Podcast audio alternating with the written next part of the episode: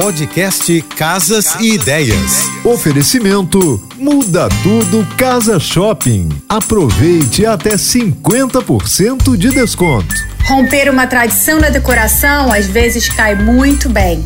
Por tradição, o senso comum indica que quadros decorativos devem ficar sempre pendurados em alguma parede. No entanto, podemos usar os quadros apoiados em diferentes superfícies, como prateleiras, estantes, aparadores e até no chão. Na hora de renovar a decoração, essa opção é sempre mais versátil e prática, já que você não precisa ficar preso à furação da parede. Só verifique se a prateleira suporta a quantidade de quadros que você quer usar.